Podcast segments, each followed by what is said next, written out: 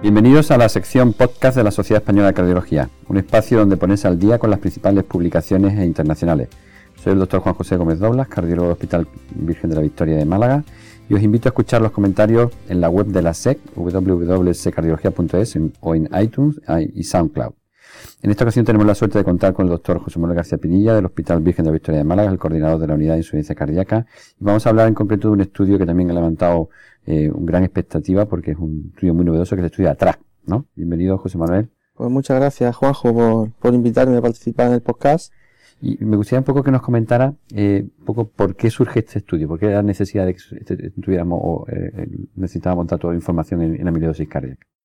Claro, pues, fundamentalmente la necesidad del estudio es porque teníamos datos ya relevantes en general en amiloidosis por transtiretina, pero básicamente en pacientes con afectación neurológica, con polineuropatía en grado leve, pero no tendríamos ningún tipo de, de dato específico en pacientes con miocardiopatía por eh, amiloidea por tastidetina. por eso era importante hacer este estudio. Y, el diseño del estudio es con, un fármaco, ¿no? ¿Y, cómo ha sido el diseño de este estudio? Sí, un poco esto. El, ensayo es, bueno, es un ensayo clínico con, con al uso, aleatorizado frente a placebo, randomizado doble ciego como siempre, en el que se usa una molécula, un fármaco eh, que es el tafamidis. Es una, es una, un fármaco que es una molécula pequeña, actúa como una chaperona, y lo que hace es estabilizar los tetrámeros de, de trastiretina para evitar que se disocien, se formen dímeros y monómeros que son los que después dan lugar al depósito de, de amiloide. Entonces es un ensayo en el que se aleatoriza a recibir dos dosis de tafamidi o bien placebo, un seguimiento largo de, de 30 meses en pacientes con miocardiopatía por amiloidea por transtiretina.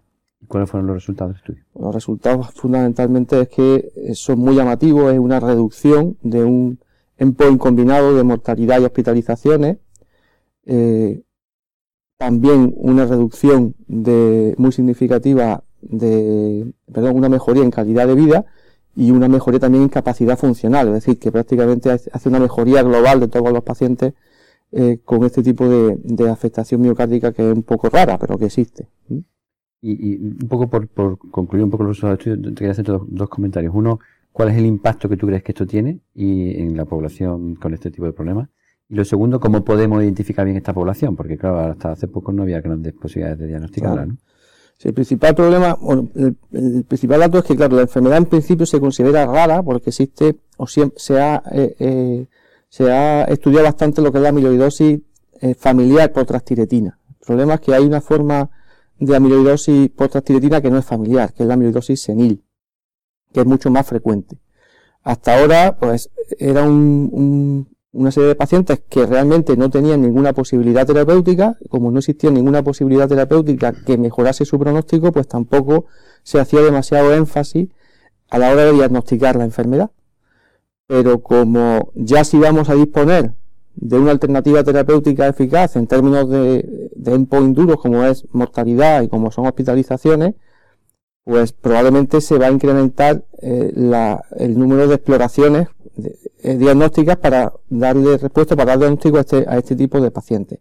Que digo, hasta ahora pues se metían en el cajón desastre de la cardiopatía hipertensiva, entre comillas, pues son pacientes en los que fundamentalmente se, se objetiva una hipertrofia ventricular izquierda y al final se comporta como una miocardiopatía restrictiva con evolución más o menos progresiva hacia la miocardiopatía dilatada. Pues muy bien, muchísimas gracias José Manuel. Hemos comenzado con el doctor García Pinilla, que es cardiólogo del Hospital Virgen de la Victoria, coordinador de la Unidad de Insuficiencia Cardíaca y además también presidente de la sección de Insuficiencia Cardíaca. Muchas gracias por, tus comentarios sobre este estudio y os recuerdo que podéis escuchar todos los podcasts de la SEC en iTunes, en SoundCloud y en la página web de secardiología.es, así como revisar los artículos comentados en los links que encontraréis en la descripción de cada podcast. Muchas gracias.